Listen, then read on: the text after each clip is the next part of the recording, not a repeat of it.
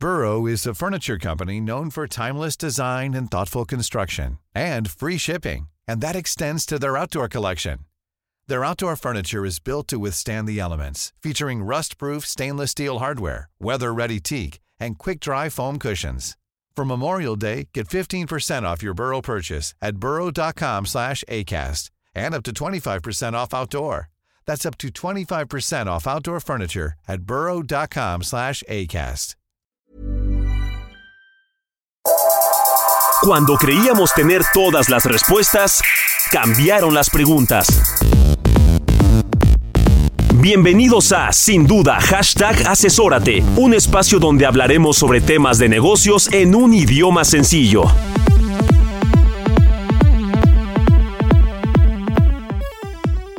Hoy, en Sin Duda Hashtag Asesórate, platicaremos sobre las novedades en la cancelación de CFDIs. Asimismo, platicaremos sobre el ajuste anual de sueldos y salarios. Y no te pierdas porque vamos a platicar sobre el impuesto global mínimo. Estoy más en Sin Duda Hashtag Asesórate en el 98.5. Buenas noches a todos y a todas. Bienvenidos una vez más a Sin Duda Hashtag Asesórate, el programa de negocios en el Heraldo Radio 98.5 en el FM. Este programa en el cual platicamos los temas de negocios que impactan a las empresas en este momento. Para esta ocasión me presento, soy Daniel Bouchan y a nuestro lado se encuentra el asesor de negocios de hoy que es Jesús Antonio García Romo, socio de Garrido Licona. Jesús, ¿cómo estás? Buenas noches, gracias por acompañarnos para darnos el punto exacto de los negocios. Buenas noches, muchas gracias nuevamente por estar aquí. Paolo. ¿Qué tal? Buenas noches. ¿Cómo estás? Y para platicar del primer tema de hoy nos acompaña Paolo Espinosa, que es socio de controversia y litigio fiscal en Garrido Licona. Hola, ¿qué tal, ¿Cómo Daniel? estás? Muy bien, muchas gracias. Muy contento de estar con la Muchas audiencia. gracias por acompañarnos en este, en este día, este martes, esta noche, para platicar de un tema novedoso, Jesús, que tiene que ver con la parte de CFDIs, cancelación de CFDIs exactamente. ¿Nos podrías dar como una introducción de este tema? La verdad es que eh, este tema ha sido últimamente bastante controvertido y cuestionado porque pareciera algo muy simple la posibilidad de cancelar facturas pues debiera ser algo pues, de manera algo cotidiano, algo que no debería tener problemas. Sin embargo, a raíz de la presentación de declaraciones anuales del año pasado, el dictamen fiscal del año pasado que se presentó posteriormente y que incluso hubo temas, pues surgieron varios, eh, se suscitaron varios, varios imprevistos derivado de que pues, empresas tuvieron que cancelar o tuvi- se vieron la necesidad de tener que cancelar CFDIs de ingresos de años pasados y oh sorpresa, que había casos en donde pues, ya no podían cancelarlos o bien eh, el, el acuse que se generaba arrojaba una leyenda ahí medio, medio complicada en donde decía que estabas haciéndolo de manera extemporánea y que te podían multar.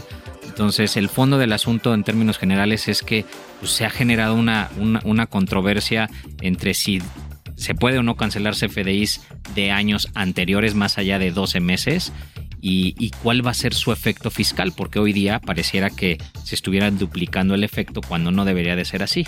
Entonces, desde el punto de vista jurídico, fiscal, Paolo, ¿qué es lo que hemos visto durante estos últimos meses en torno a este asunto? Que nos, nos gustaría que nos pusieras en contexto y en la parte jurídica, qué se puede hacer o qué se ha concluido por parte de los tribunales, que incluso hay noticias de ahí la, de ahí el comentario de Daniel de que este Sí, es de que es un tema de que es un tema novedoso, Novedoso, reciente, sí. porque hay un Hay hay, un tema interesante, ¿no? Mm, Sí, muchas gracias.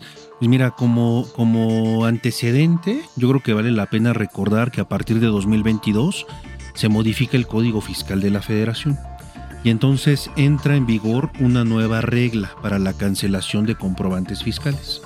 Y esta nueva regla lo que establece es que todos los contribuyentes en México solo pueden cancelar los FDIs que emitieron en el mismo ejercicio fiscal. Es decir, si yo emití un comprobante fiscal a un cliente en 2022, entonces solo tengo 2022 para cancelar.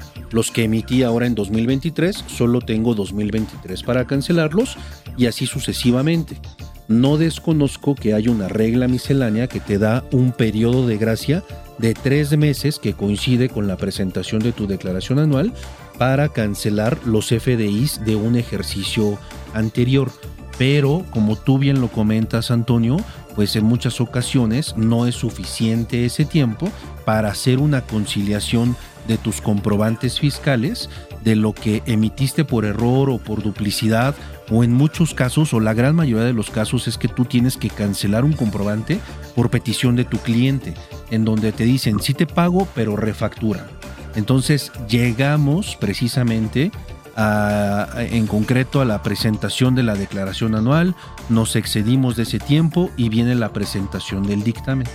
Y con el dictamen, en algunas ocasiones los auditores se dieron cuenta que los contribuyentes o no habían cancelado comprobantes fiscales del pasado en tiempo, de acuerdo a esta regla, o los habían cancelado de forma extemporánea y sabían que los habían cancelado de esta manera porque la autoridad fiscal te dejaba cancelar, pero te advierte en una leyenda que la cancelación se realizó fuera del plazo que establece la disposición legal, así literal, y por lo tanto tú podrás ser acreedor de una multa.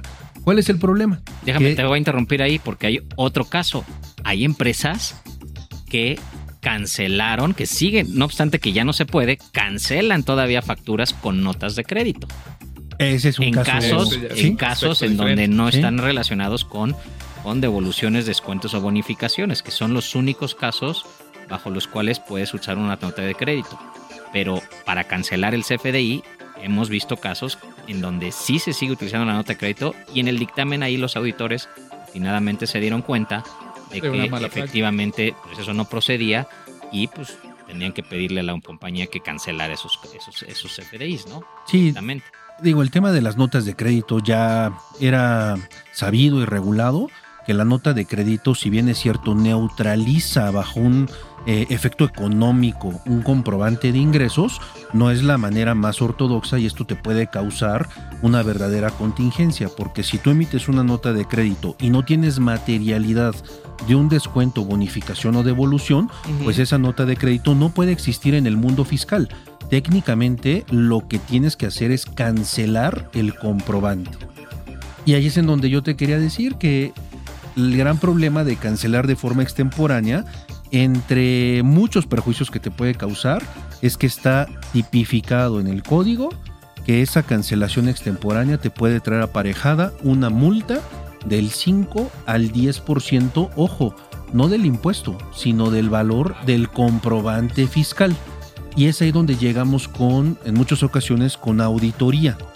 Y, y entonces los auditores que veían que los contribuyentes habían cancelado de forma extemporánea o no habían cancelado, en muchas ocasiones quisieron hacer una provisión por la multa, que a veces es, se puede resultar inclusive superior a, la tasa efectiva del impuesto.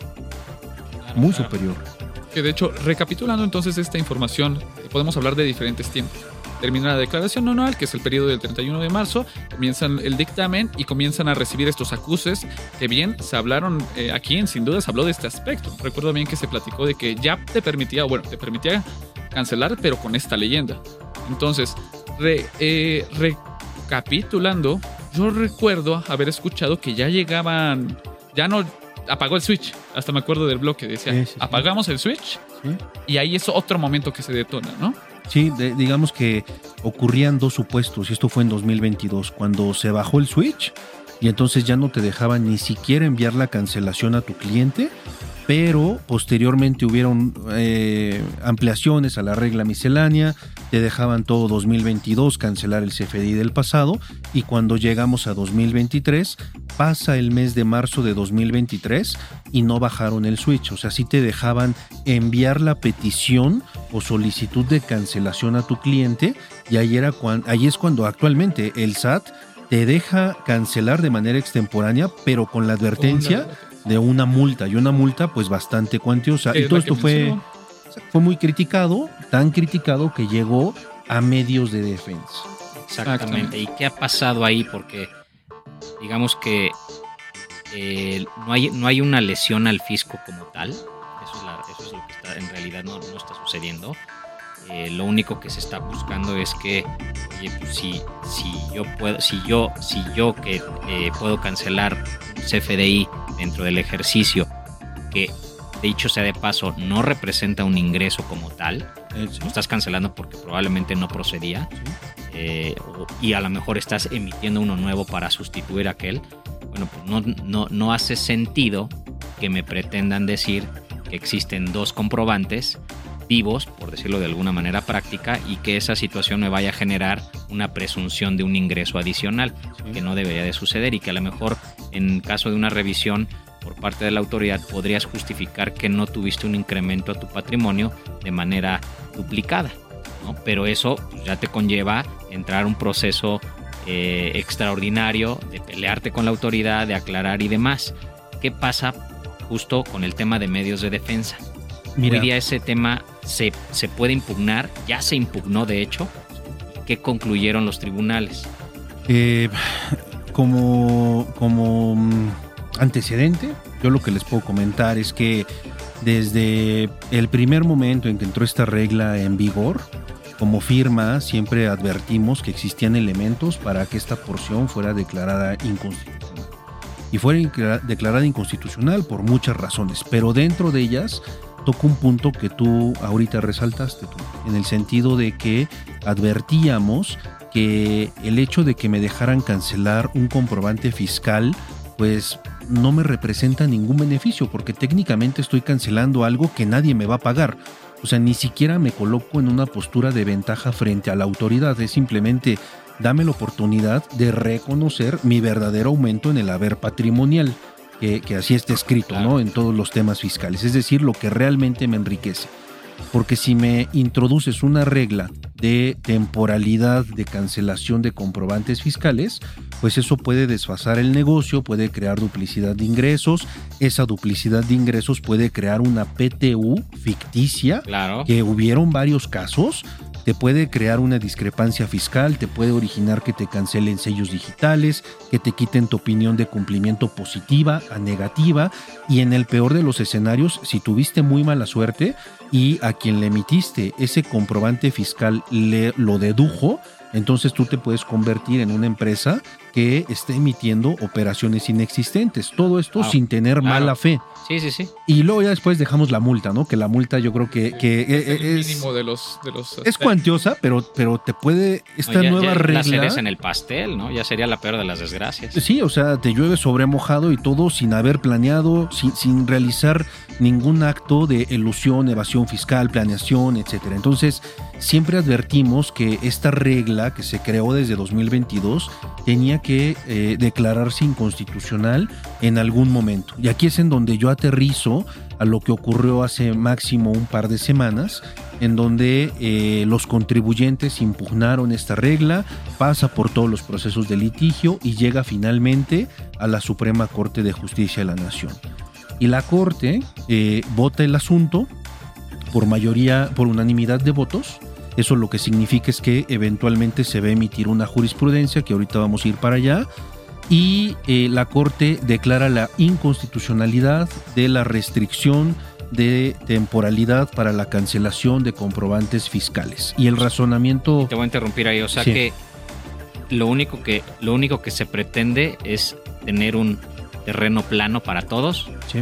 un fair play, como decimos coloquialmente, en donde, oye, eh, oye, pues, si, si las facultades, por ejemplo, de la autoridad son de cinco años, pues no me limiten la posibilidad de cancelar un CFDI, que dicho sea de paso me puede incidir en la determinación de mi impuesto, ¿no? Sí. A acotarlo a 13 meses, digo a 15 meses más o menos. Sí, literal. Es básicamente un año más, el año corriente más tres más.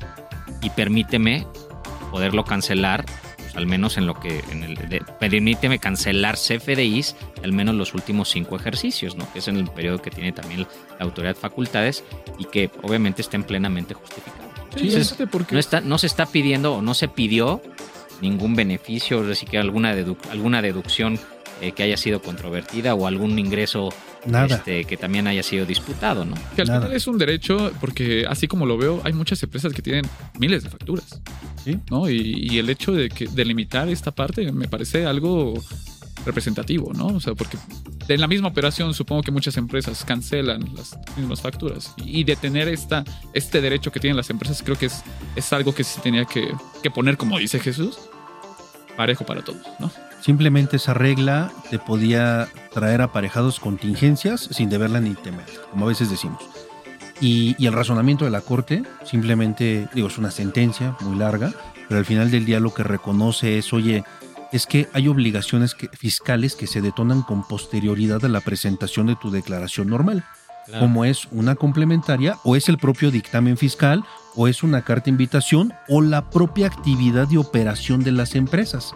Entonces por eso no te pueden limitar al ejercicio corriente más tres meses para que canceles los FDIs que emitiste en ese ejercicio.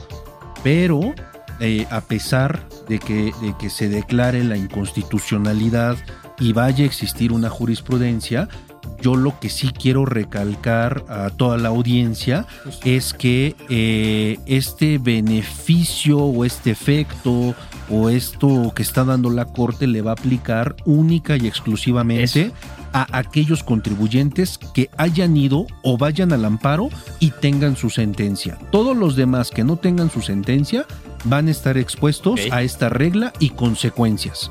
Entonces eso es muy importante tenerlo en Qué bueno que lo digas, te lo voy a preguntar. ¿Y qué pasa? ¿Todavía es posible en, en, en, ciertos casos todavía hay posibilidad de recurrir al amparo para las empresas o ya se pudieron haber pasado los plazos? Porque obviamente este pues, tiene que haber, tiene, hay, hay, hay, cierto protocolo que hay que seguir, ¿no? Y perdón, pero ya nos está comiendo el tiempo, entonces me gustaría que dejáramos claro esa situación. Sí, digo, a pesar de que la regla entró en vigor a partir de 2022, en la gran mayoría de los casos todavía tenemos la posibilidad de acudir a una demanda de amparo.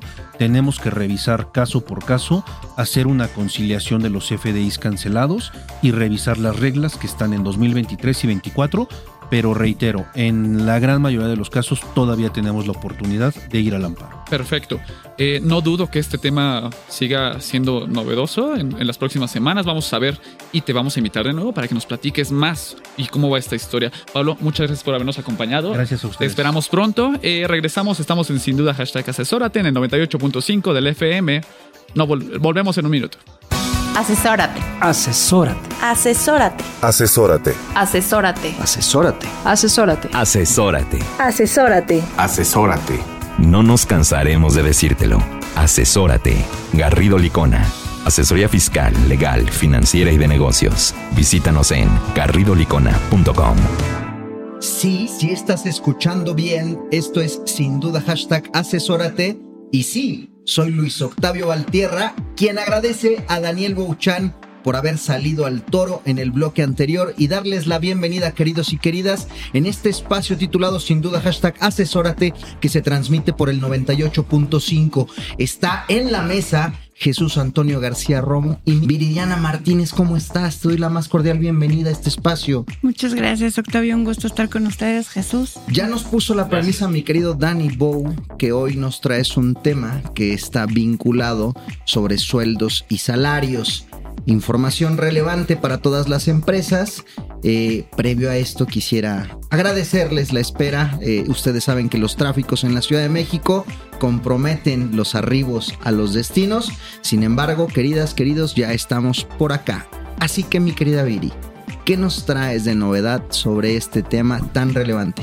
Más que novedad, Octavio, eh, el tiempo es preciso para que nuestras empresas asesoradas tomen en cuenta este proceso de cierre anual, ¿no? ¿Qué es el, eh, ¿qué es el ajuste anual?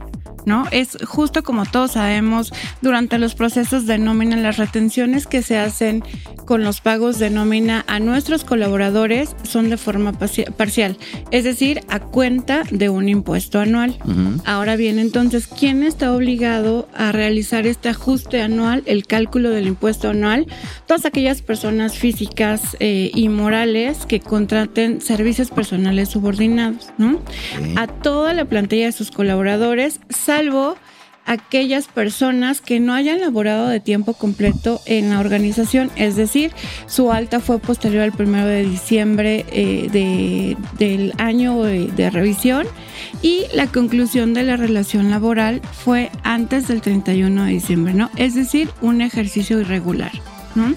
Aquellas personas cuyos ingresos hayan, por sueldos y salarios, es importante destacar esto, hayan sido superiores a 400 mil pesos por concepto de sueldos y salarios o bien aquellos colaboradores que opten por presentar su declaración anual. Esto lo deben de comunicar a su empleador en forma escrita, ¿no? Sobre estos supuestos entiendo entonces esas personas no están obligadas en hacer la retención para, para su, su capital de trabajo, ¿cierto? Cálculo. En hacer el cálculo anual. En hacer el cálculo. Y en su caso, ejecutar el, el ajuste, como bien lo señala Jesús. De lo contrario, sí tendrían que estar haciendo este cálculo y bueno, sobre estas bases, hoy que ya estamos muy cercanos al cierre del ejercicio, se vuelve importante tener estos, estos números, me imagino, presentes, tener el cálculo medianamente claro o muy claro. Sí, primeramente determinar el, universo de a quién sí le va a aplicar este cálculo anual, ¿no? Tener a vista los FDI de nóminas pagados, ¿no? La conciliación se vuelve parte importante y toral en este proceso. La conciliación del CFDI de nómina contra eh, la descarga de la metadata, es decir, lo que timbro yo en el carácter de empleador sea lo que reciba el SAT, ¿no? ¿Cómo podemos cerciorarnos de esto? Eh, hoy tenemos a mano dicho sea de paso, las herramientas tecnológicas nos ayudan mucho. Aprovecho para hacer un comercial.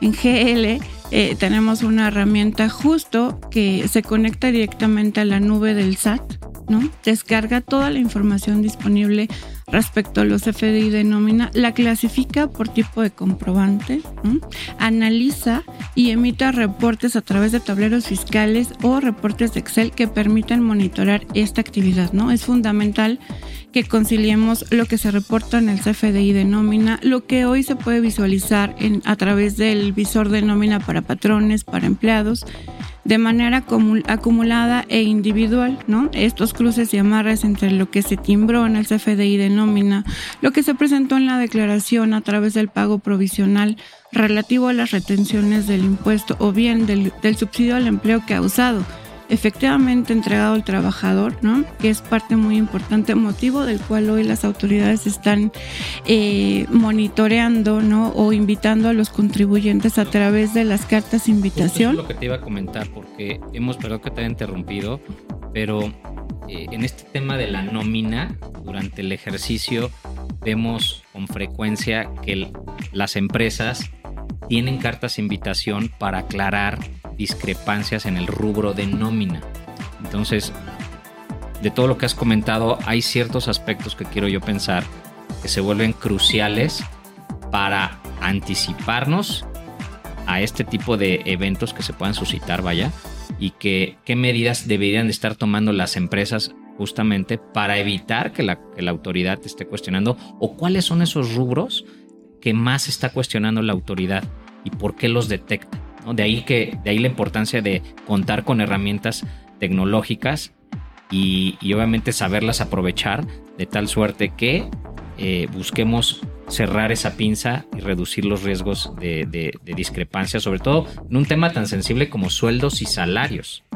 Sí, sí, justo. Las retenciones, ¿no? En este caso, eh, es muy fácil monitorearlas a través de este tipo de conciliaciones, Jesús. El, el, la, información que se puede eh, aprovechar, ¿no? Respecto a las plataformas que hoy el SAT pone a disposición de la mayoría de los contribuyentes es toral, ¿no? La información que se timbra, el correcto timbrado, la adecuada clasificación, conforme a los catálogos de nómina vigente, es punta de lanza, ¿no? Hace ratito mencionaba el subsidio al empleo. Hoy la autoridad lo está cuestionando fuertemente porque no coincide lo que se reporta en el, en el CFDI de nómina contra lo que el propio empleador o patrón está declarando en sus pagos provisionales, ¿no? Okay.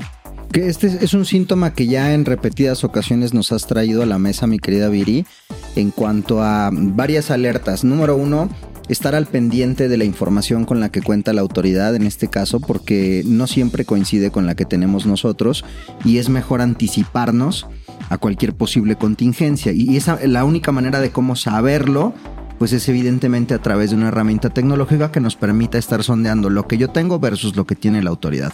Y número dos, que también igual de relevante, las particularidades que puede tener un tratamiento de nómina y eso sin quitar la parte que nos diste en un inicio que es comunicación.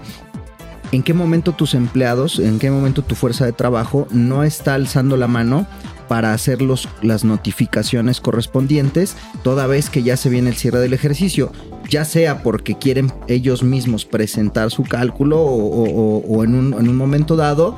eh, la comunicación cuando tú incentivas para que esto se dé y no esperarnos al último, al último minuto. Pero lo que decías justo en cuanto a hacer correctos los cálculos y si me permites te vamos a robar unos minutos más porque creo que aquí todavía tenemos materia. Nos vamos a pelear ahorita con nuestra producción porque tenemos que hacer una breve pausa, pero regresamos contigo. El mundo de los negocios no se detiene, nosotros tampoco. Regresamos a Sin Duda, hashtag asesórate después de esta pausa. Everyone knows therapy is great for solving problems, but getting therapy has its own problems too, like finding the right therapist, fitting into their schedule, and of course, the cost. Well, BetterHelp can solve those problems. It's totally online and built around your schedule. It's surprisingly affordable too. Connect with a credentialed therapist by phone, video, or online chat, all from the comfort of your home. Visit betterhelp.com to learn more and save 10% on your first month. That's BetterHelp H E L P. Millions of people have lost weight with personalized plans from Noom, like Evan, who can't stand salads and still lost 50 pounds. Salads, generally, for most people, are the easy button, right? For me, that wasn't an option. I never really was a salad guy. That's just not who I am. But Noom worked for me. Get your personalized plan today at Noom.com. Real Noom user compensated to provide their story. In four weeks, the typical Noom user can expect to lose one to two pounds per week. Individual results may vary. Estamos de regreso en Sin Duda, hashtag asesórate, con el análisis de los temas empresariales que afectan a tu negocio. Bienvenidos y bienvenidas de vuelta Sin Duda hashtag Asesórate. Yo soy Luis Octavio Valtierra y me escuchas por el 98.5 El Heraldo Radio. Estoy con Jesús Antonio García y con mi querida Viri Martínez platicando sobre sueldos y salarios, este ajuste anual eh, donde Viri pues ya nos estás poniendo en la mesa una llamada de atención, una llamada a la acción toda vez que ya se viene el cierre del ejercicio y entonces empieza a, volverse un, un tema medular y toral, lo definiste como tal, en el cierre del mismo. Eh, en el bloque anterior nuestro asesor de negocio te preguntaba algunos, eh, esas, vamos a llamarle errores frecuentes. ¿Cuáles son estos errores frecuentes que la, la autoridad permanentemente está buscando y que en tu experiencia nos compartes para que estemos más atentos? Justo mencionaba eh, uno en el bloque anterior, que es la parte del subsidio al empleo, la clasificación o agrupación de los conceptos de nómina pagados que se reflejan en el, en el CFDI, que no estén bien agrupados, puede causar discrepancias o diferencias, ¿no? Lo que pudiera generar actos de autoridad, ac- actos por parte de la autoridad, es decir, cartas de invitación, revisiones directas, eh, diferencias en impuesto, lo que conlleva accesorios, ¿no? Y eh, eh, actos administrativos adicionales al proceso de nómina normal. Ok. Ahora, Jesús, por ahí estábamos platicando fuera de micrófonos que también es importante, bueno, traer en el radar eh, buenas prácticas o, o- u otras consideraciones, ¿no? Eh, sobre todo de cara a, eh, nuevamente, retos que son recurrentes al momento de la operación, al momento del cálculo del, del impuesto. Recuérdanos Sí. un poco de ello, por favor. Sí, a ver, ¿qué pasa ya que tienes el ajuste? Puedes determinar qué puede, qué puede suceder que se genere un importe a cargo, una, es decir, que todo lo que se retuvo en el año al trabajador puede ser que ese trabajador vaya a resultar con un impuesto a cargo y por lo tanto pues tenga que ser enterado en este caso por el emplea, por el empleador o el patrón. ¿Y qué pasa si se tiene por el contrario un saldo a favor? En el caso de cantidades a cargo, este impuesto se debe de enterar y retener a más tardar el mes de febrero del año siguiente, ¿no? La práctica común es que eh, eh, los colaboradores a fin de año reciben aguinaldo, gratificaciones, compensaciones, ¿no? El importe de percepciones es mayor, lo que permite hacer este ajuste de insuficiencia de retención en impuestos durante el ejercicio, ¿no? La- las mejores prácticas y lo recomendable es que se realice en el mes de diciembre o si no, a más tardar el mes de febrero próximo, ¿no? En caso de que resulte un impuesto a favor, ¿no? Estas cantidades a favor se pueden compensar contra el ISR que resulte a cargo en periodos posteriores con vigencia de un año, ¿no? Es decir, el siguiente año completo pudieran efectuarse estas compensaciones hasta agotar el saldo. Ok, pero esto es siempre y cuando sea el saldo a favor que el patrón esté determinando. Que el patrón ¿no? Porque esté obviamente si son del universo de aquellos a los que no le- el patrón no les va a hacer su cálculo, bueno, para ellos es otra historia, pero en este caso el patrón va, si tiene un saldo a favor, resultó que el perdón, el, el- el- el empleado tiene un saldo a favor, derivado que a lo mejor se le retuvo de más, pues ese saldo a favor lo va a poder recuperar este contra otras retenciones futuras, ¿no? Así es, ¿no? Y en el segundo caso que mencionas, directo contra la declaración anual que presenten en su carácter de persona física. Oye, yo tengo, yo tengo otro comentario, por- porque ahorita que se viene el buen fin, estamos ya muy próximos al buen fin, eh, pues hay empresas que están pensando en, o pueden estar pensando en adelantar parte o total o la totalidad del famoso aguinaldo. ¿Esto es posible hacerlo? ¿Y, qué, y si de ser así, qué consideraciones habría que, que tomar o cuidar para, para la ejecución adecuada de, este tipo de, de adelantos? Porque eso es algo que, que, muchas empresas seguramente van a estar pensando, además de pagos extraordinarios. Pero bueno, pensando en el aguinaldo, ¿qué pasaría, Viri? Sí, claro, eh, por, por la parte fiscal, el, el timbrado del CFDI de nómina, hay que ser muy cuidadosos en cómo clasificarlo. Es decir, que si es un anticipo de aguinaldo, se clasifique como aguinaldo, ¿no? Se cuide la parte de la deducción, el límite de, de deducción que establece la ley, ¿no? Para evitar eh, duplicidad en, en exención, lo que pudiera implicar justo una insuficiencia en retención en el cálculo anual del colaborador, ¿no? La guía del llenado del CFDI de nómina no prevé este caso en específico, pero al ser eh, un pago que estipula la Ley Federal del Trabajo, habrá que cuidar eh, que se timbre y clasifique adecuadamente en la clave 002, gratificación o aguinaldo anual, ¿no? Para hacer ese match Ok. por eh, los pagos en parcialidades que pudieran hacerse, ¿no? Hablamos de un anticipo, puede ser uno o dos, ¿no? O, o simplemente que el 100% del aguinaldo se otorga a su colaborador eh, de manera anticipada. Y cuidar el exento. Cuidar la parte exenta. Ok, sí, porque si lo das parcial, das una partecita en este mes y la otra antes del 20 de diciembre, tenemos que estar cuidando esa calibración, ¿no? Que no vaya a ser de más. Pues queridos, vamos llegando al final de este bloque. Mi estimada Viri, muchísimas gracias por habernos acompañado. Eh, ustedes no se nos muevan, vamos a hacer una breve pausa solamente para hacer aquí un cambio en la tripulación de Sin Duda Hashtag Asesórate. Nos escuchan por el 98.5 El Heraldo Radio.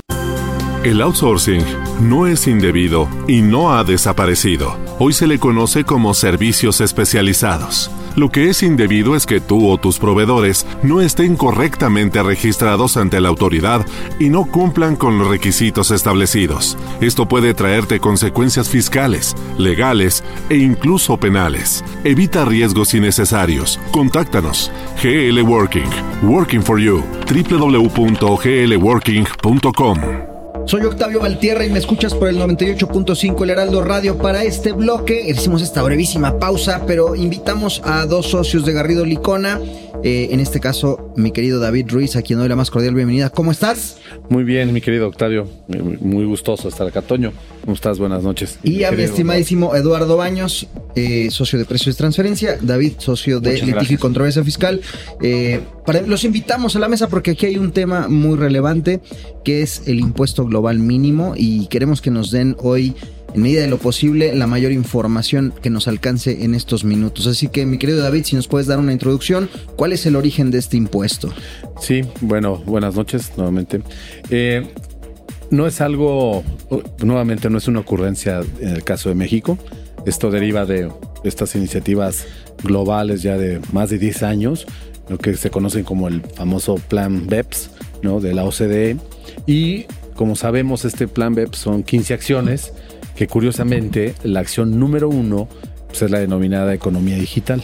Y es la que al último de estas 15 acciones, pues a nivel mundial se están, parece ser ya poniendo de acuerdo los países de cómo se va a distribuir la riqueza que se genera en, a través de la economía digital, ¿no? Sabemos que estamos en la cuarta revolución industrial digital, ¿sí? Y esto ha, ha tenido problemas, impactos en, en, la, en cómo pagar los impuestos por estas grandes empresas exitosas, pero que han hecho de una manera muy innovadora este, esto, estos ingresos sin tener necesariamente presencia física en los países donde tienen presencia. En el caso de México, por ejemplo. Donde están los clientes, los usuarios ¿no? de, de, sus, de sus de sus bienes o insumos ¿no? que, que, venden de manera digital. Y que han hecho exitosos a estos, a estos modelos de negocio. Entonces, de ahí deriva, recientemente, hace unos días, en el mes de octubre, la OCDE dio a conocer eh, los marcos regulatorios a los cuales los países que se adhieran a los mismos pues podrán tener reglas claras para cómo grabar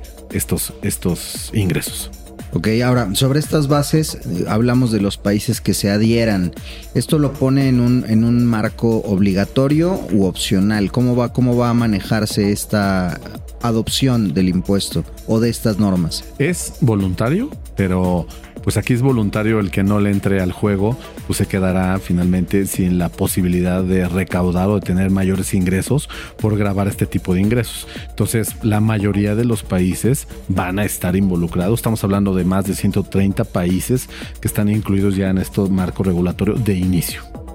Ok, sí. Perdón, y aquí nada más es importante lo de los países porque no solo se están adheriendo, como en otras iniciativas de OCDE, países miembros, sino son países también que no pertenecen a OCDE u a otros grupos. Dicen, no, yo también le quiero entrar al juego porque ya me di cuenta que también mi base grabable en mi país se está yendo a otro lado a otra jurisdicción. Entonces, yo también quiero esa rebanadita del pastel y no quiero que se esté yendo a otras jurisdicciones, ¿no? Entonces, todos los países realmente están interesados y como sabemos que todas estas reglas están dirigidos a grupos multinacionales enormes, todo tiene que ver cómo están constituidos los grupos, en qué jurisdicción, en qué país, bajas tasas impositivas, etcétera, ¿no? Entonces, realmente a todos los grupos y a todos los países les conviene para que atraigan eh, las bases grabables a sus propios países.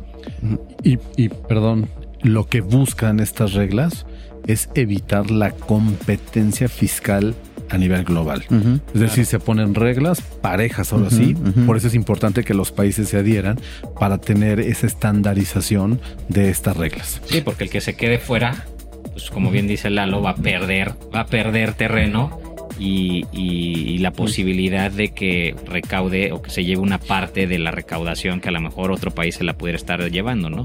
Pero bueno, en, en, en, en línea con lo que estás comentando, yo creo que vale la pena que nos, que nos platiquen. Eh, bueno, pues ya, está, ya están estas reglas de alguna manera, pero ¿quiénes son los obligados?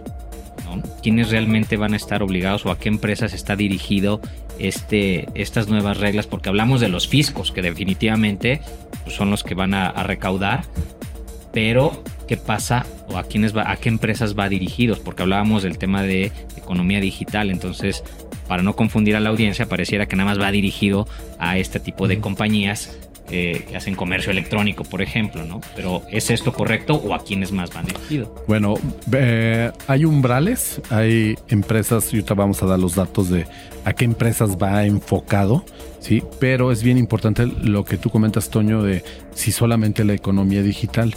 Y si bien es cierto, se habla de la acción 1, no necesariamente está atrapando o pretende atrapar a las empresas eh, que llevan a cabo eh, actividades a través de la economía digital, sino a las grandes empresas, ¿no? Y por eso es importante el pilar 1 y el pilar 2.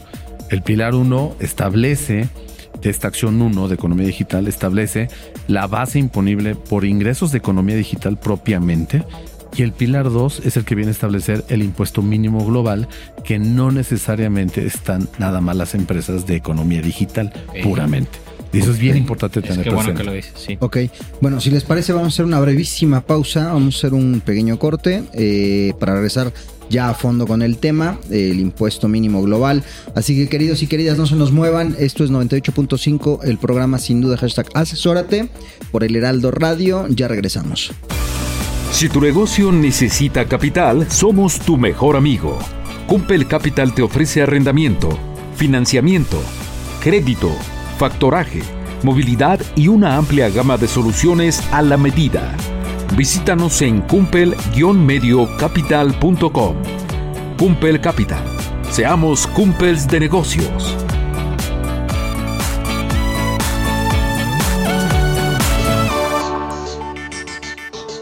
Estamos de regreso en Sin Duda Hashtag Asesórate que se transmite por el 98.5 El Heraldo Radio y estamos platicando con nuestros especialistas de Garrido Licona, David Ruiz, Eduardo Baños y Jesús Antonio García sobre eh, este impuesto mínimo global que ya nos dieron varios conceptos en el bloque anterior que me gustaría recapitulemos porque creo que aquí da la, da, da, la materia para hablar de un temario, un glosario.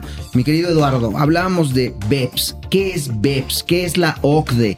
Ya David también nos dijo Pilar 1, Pilar 2 y cómo se integran y las, las economías digitales. Vámonos por partes. ¿Qué es el plan BEPS? Claro, bueno, mira, en términos generales y muy resumido, todo empieza en la, en la, de la OCDE, ¿no? Que es eh, pues el grupo de países, eh, de los países más ricos, que tienen una organización en la cual se plantean eh, esquemas en los cuales se trata de evitar que se erosione la base imponible en cada uno de los países. ¿no? Derivado del trabajo de la OCDE, se creó el Plan de Acción BEPS, que, que significa por sus siglas en inglés evitar la erosión de la base imponible. ¿no? Este plan tuvo 15 acciones en total que se fueron bajando poco a poco y se fueron publicando poco a poco. Desde y empezó el trabajo desde 2012, ya llevamos para muchos años, y en 2015 se publicaron las acciones, ¿no?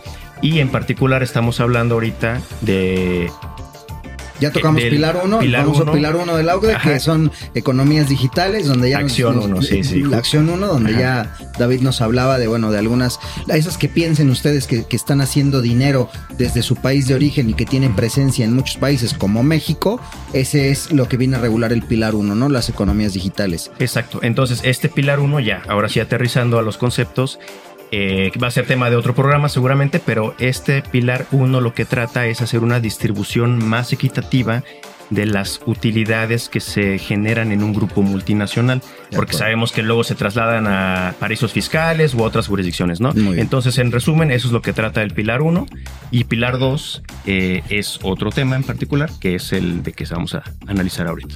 El impuesto global, global mínimo. Perfecto. Ahora sí, entonces, ya estamos sobre el pilar 2. ¿Qué pasa con este pilar 2? Nos decías, David, que, en general esto es, eh, eh, si bien los países se pueden subir o no, pero en el unirse a este, a este plan, a este gran tratado, esta gran estrategia, te va a permitir también generar más ingresos para tu economía local y evidentemente para tus arcas, ¿no? Sí, el, el pilar 2, que uno de los principales componentes es el impuesto global mínimo. Y lo que viene a establecer esta iniciativa es que todos los países que se suban a este acuerdo internacional van a tener reglas parejas y las reglas parejas son muy concretas. ¿sí? Este, este nuevo eh, impuesto no es para todas las empresas, eso es lo que primero hay que tener presente. ¿Para quiénes? Sí, son empresas que a nivel mundial ¿sí? tengan ingresos o ganancias mayores a los 750 millones de euros, que más o menos son como 18 mil millones de pesos. ¿ok? Pero es ingresos, no ganancias. Así es. Solo ingresos. Ingresos, ¿ok? Ahora, solamente estas empresas son las que van a voltear o tienen que voltear a ver este impuesto y a los que los gobiernos van a querer grabar. ¿Por qué? Porque el tamaño les permite precisamente o les ha permitido el administrar sus utilidades en el mundo y pagar los, los, menores impuestos en el mundo por sus actividades. Entonces, este impuesto es muy interesante porque lo que va a prever es que todos los países que tengan empresas de este tipo, con este tamaño de ingresos, ¿sí? deben de obligarse a grabar en su país al menos con una tasa del 15%. Ese es el impuesto mínimo. Y diríamos, oye, pues en México grabamos el 30, ¿no? En principio no preocupa. Pues no necesariamente, porque sabemos que a través de una serie de interpretaciones, eficiencias y demás, puedes llegar a pagar menos del 15%. ¿ok? Entonces, esa es una primera regla. Todos los países deben de tener el 15% mínimo de este tamaño de, empresas. ¿A quiénes les va a aplicar en el caso de empresas eh, mexicanas? Pues habrá que voltear, porque no queremos decir nombres, pues la, la Bolsa Mexicana de Valores, ¿no? Ese es un referéndum.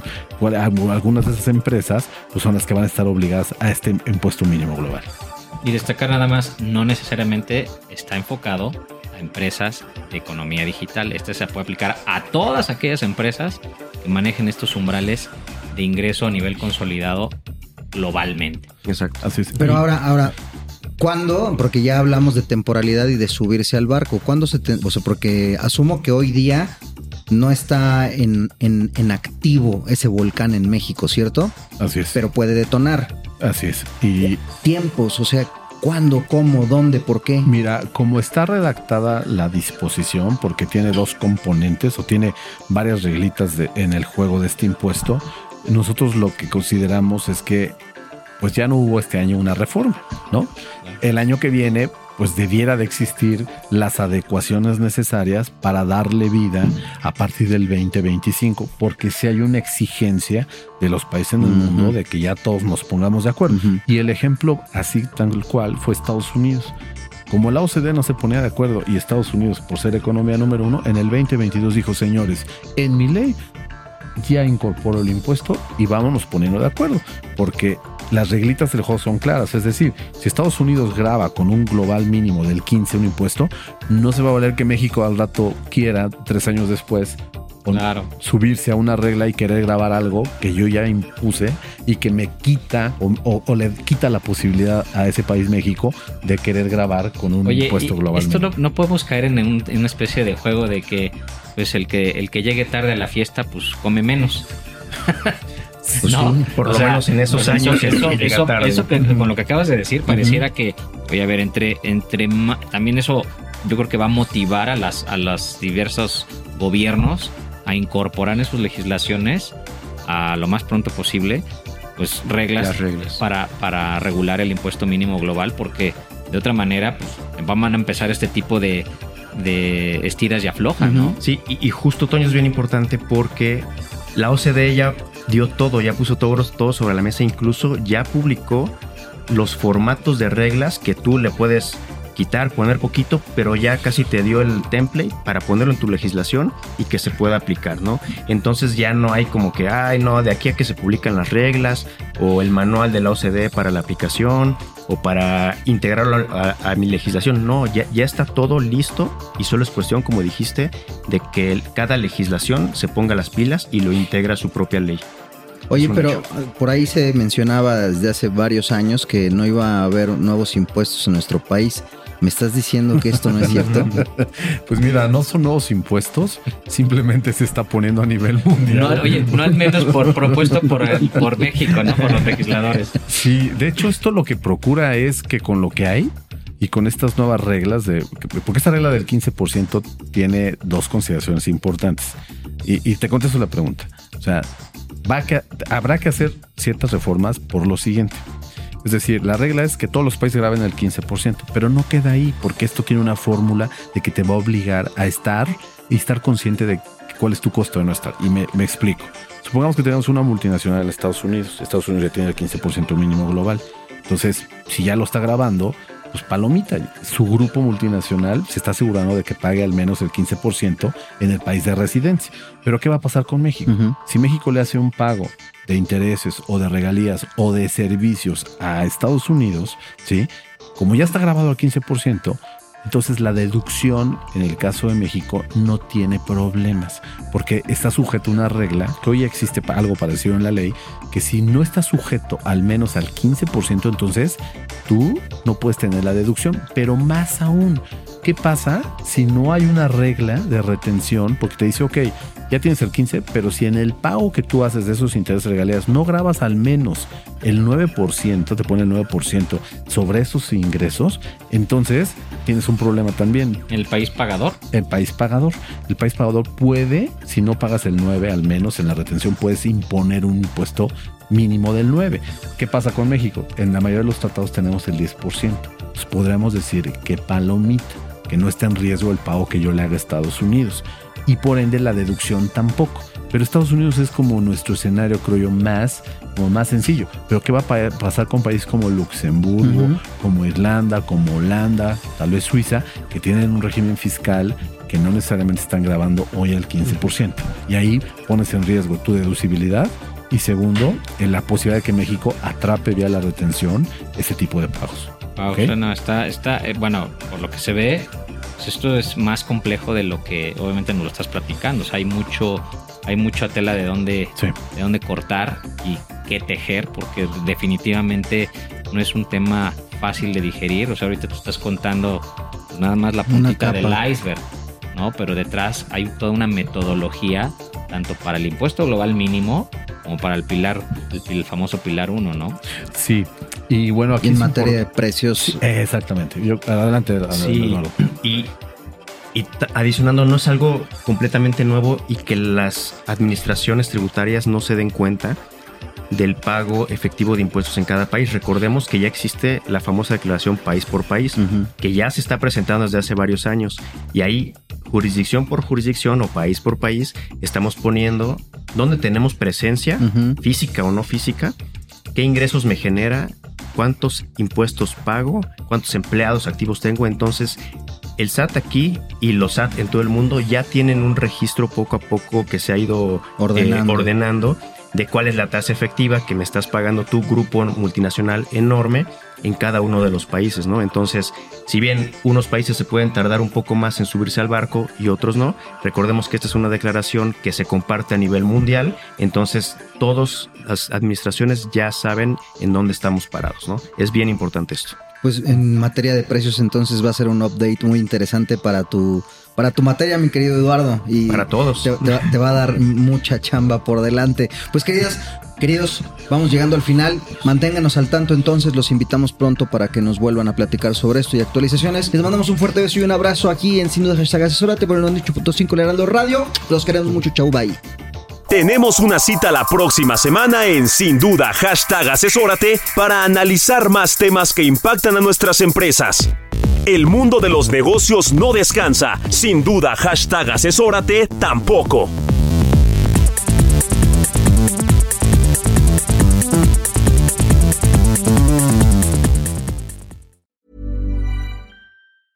Hi, I'm Daniel, founder of Pretty Litter. Did you know cats tend to hide symptoms of sickness and pain? I learned this the hard way after losing my cat, Gingy. So I created Pretty Litter, a health monitoring litter that helps detect early signs of illness by changing colors, saving you money and potentially your cat's life. Pretty Litter is veterinarian developed, and it's the easiest way to keep tabs on your fur baby's health right at home. Go to prettylitter.com and use code ACAST for 20% off your first order and a free cat toy. Terms and conditions apply. See site for details.